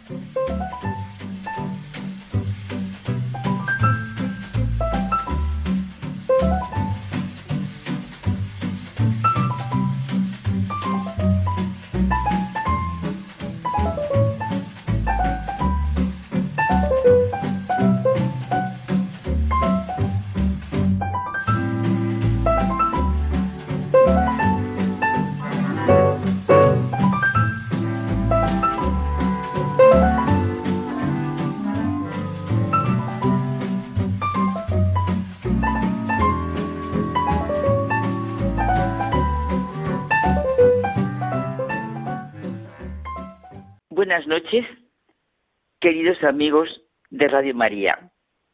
Hoy nuestro entre tú y yo con San Agustín. Claro, ¿verdad, José Manuel? Hoy con San Agustín. Y como dice Benedicto XVI, pocas veces una civilización ha encontrado un espíritu tan grande capaz de acoger sus valores y desactar su riqueza intrínseca inventando ideas y formas de las que se alimentarían las generaciones posteriores. Y como subrayó Pablo VI, se puede afirmar que todo el pensamiento de la antigüedad confluye en su obra, en la de San Agustín, y que de ella derivan corrientes de pensamiento que empapan toda la tradición doctrinal de los siglos posteriores. Mira, hace unos días hablaba Gabriel Albiac de, San Agustín. Nos has hecho para ti y nuestro corazón está inquieto hasta que no repose en ti. Con estas palabras, que se han hecho célebres, San Agustín se dirige a Dios en sus confesiones y en estas palabras está la síntesis de toda su vida, nos dice el Papa Francisco. Y bueno, yo voy a dar con otra frase que es eh, agustiniana 100%, ¿eh? y es que la experiencia del auténtico amor en la vida, pues nos la da San Agustín cuando dice, ama y haz lo que quieras. Es verdad. Si callas, es verdad, José Manuel, como dice, callarás con amor. Si gritas, gritarás con amor. Si corriges, corregirás con amor si perdonas, perdonarás con amor. Oye, ¿cómo sería nuestra vida si así la viviéramos? Sí, realmente, ¿cuántas veces muchos de nosotros hemos oído esa experiencia que tú nos acabas de decir? Ama y haz lo que quieras. Porque claro, el amor es paciente, servicial, no busca su propio interés, todo lo espera. Vamos, que se nos unen las palabras de San Agustín y el himno a la caridad de San Pablo. Si no tengo amor, no soy nada. Por eso, y para eso hemos sido creados, para amar. Dios nos hizo para Él y nuestro corazón está inquieto hasta que descanse en Él. El amor es una perla preciosa, como sale en el Evangelio, que si no se posee, de nada sirven el resto de las cosas. Y si se posee, sobra todo lo demás. También lo dice San Agustín comentando la epístola de San Juan. Tarde te amé, hermosura tan antigua y tan nueva, tarde te amé. Y tú estabas dentro de mí y yo afuera. Y así por fuera te buscaba y deforme como era, me lanzaba sobre estas cosas hermosas que tú creaste tú estabas conmigo, mas yo no estaba contigo.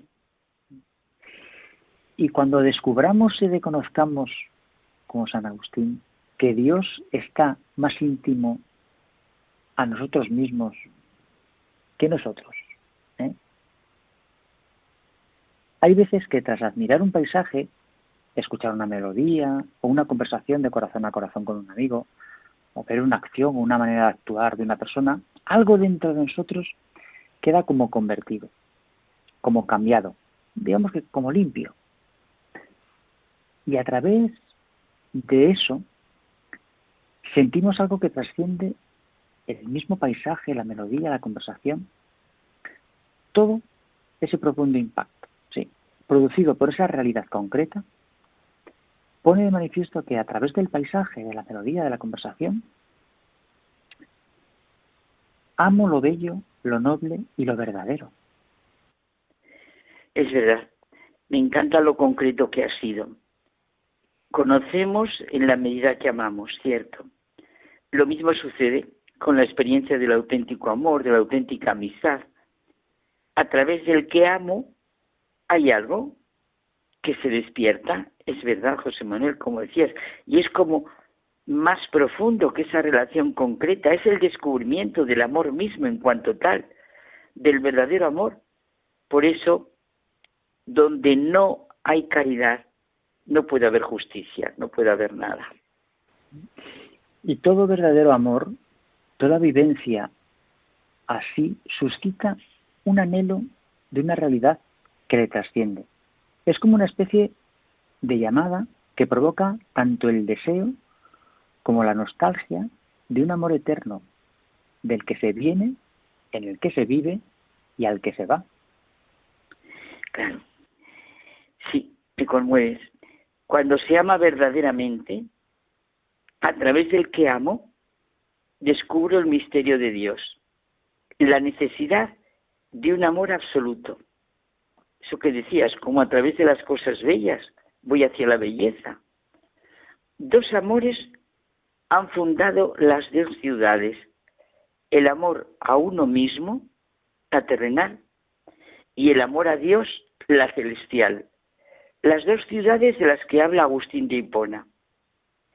Bueno, ¿y en qué ciudad estoy? ¿En la terrenal? ¿O en, ¿Y el amor a Dios y la celestial? ¿En cuál de las dos ciudades estoy yo? ¿Verdad?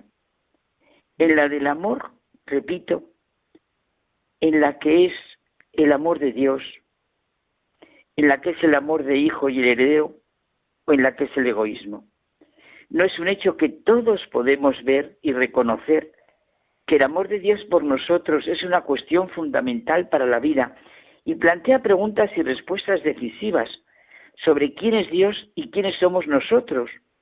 No por el contrario, es que en última instancia no hay más que opiniones de idéntico valor unas y otras. No hay nada por lo que valga la pena entregarse y a lo que podamos servir con todo nuestro ser? ¿No existe más que una ilusión en la experiencia del amor? ¿Quién es el que puede a última hora justificar ese amor?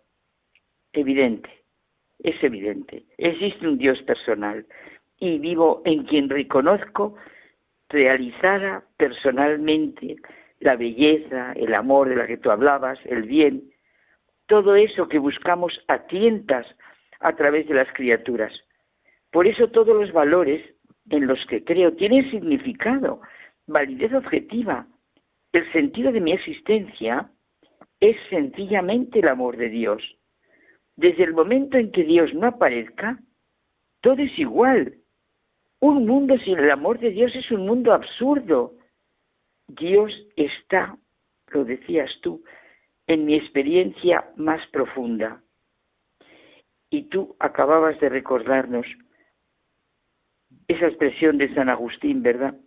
Que Dios es aquel que es en mí más que yo mismo.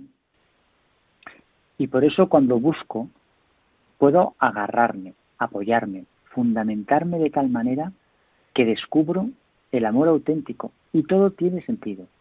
En este amor aprendo a mirar y reconocer no con mis medidas, sino desde la perspectiva del auténtico amor. Claro, no puedo reconocer al otro sin ver en él la imagen divina, sin entrar en esta mirada y juicio de lo que es amor verdadero. Las personas buenas, los santos, son los que aman de manera siempre renovada gracias a su encuentro con Jesucristo.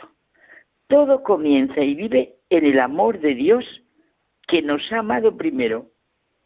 Es una experiencia de auténtico amor nacido desde dentro, lo que nos comunica tan vitalmente San Agustín. Es fundamental, como hoy sentimos con San Agustín, que yo crea en el amor de Dios y por eso puedo vivir una pasión por la humanidad. Es maravillosamente real y concreta la primera carta de Benedicto XVI. Dios es amor y quien permanece en el amor permanece en Dios y Dios en él. Esas palabras de la primera carta de San Juan expresan con claridad meridiana el corazón de la fe cristiana, la imagen cristiana de Dios y también la consiguiente imagen del hombre y de su camino. Además, en este mismo versículo Juan nos ofrece, por así decir, una formulación sintética de la existencia cristiana. Nosotros hemos conocido el amor que Dios nos tiene y hemos creído en él. Igual nos habla San Agustín. Es que es precioso. Esa es la juventud de lo eterno. Me encanta esta expresión de Enrique Libac, que para mí va unida a su vivencia de la ciudad celestial. Antes de ser una esperanza para el futuro, la vida eterna es una exigencia para el presente. Y en cada momento nos viene la experiencia de los testigos de Jesucristo.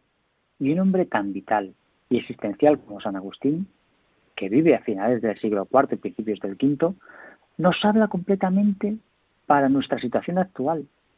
Los hombres no debemos adorar a otro Dios, sino solo al que puede hacernos felices. Eso es, al que puede hacernos felices. La felicidad es un tema clave en San Agustín, pero clave, como es la verdad. El enamorado de la verdad sabe por experiencia que nunca está solo. A la verdad se va por el amor. El amor a la verdad lleva al hallado de la verdad con mayúscula. Abrazarse a ella misma por amor y proseguir el viaje de la vida anclado en la verdad. No quiere engañar, ni engañarse. La fe consiste en creer. Esto me encanta. Me encanta esta expresión y la he hablado contigo. La fe consiste en creer lo que no vemos y la recompensa es ver lo que creemos. La repito, es agustiniana. ¿eh? La fe consiste en creer lo que no vemos y la recompensa es ver lo que creemos. No cantemos solo con la voz. Por fuerza tendremos que callar al final. Cantemos con la vida para no callar jamás. Señor, concédeme lo que me pides y pídeme lo que quieres. ¿Verdad, José Manuel? Así es. Bueno, pues eh, nos despedimos hasta la semana que viene, ¿te parece? Me parece. Pues buenas noches y hasta la semana que viene. Buenas.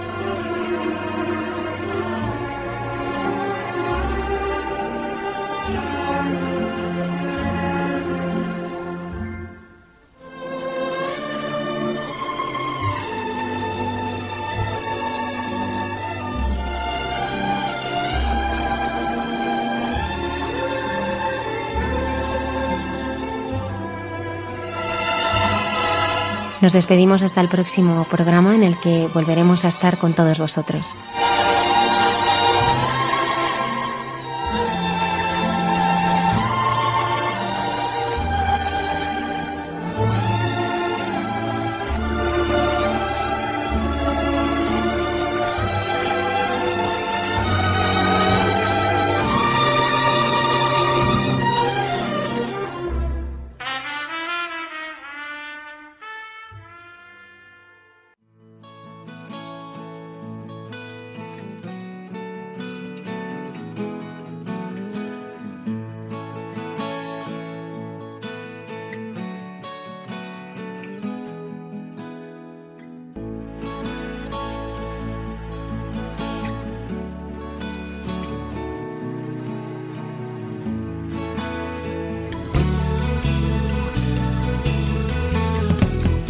Han escuchado en Radio María Hay mucha gente buena, un programa dirigido por Almudena Delgado.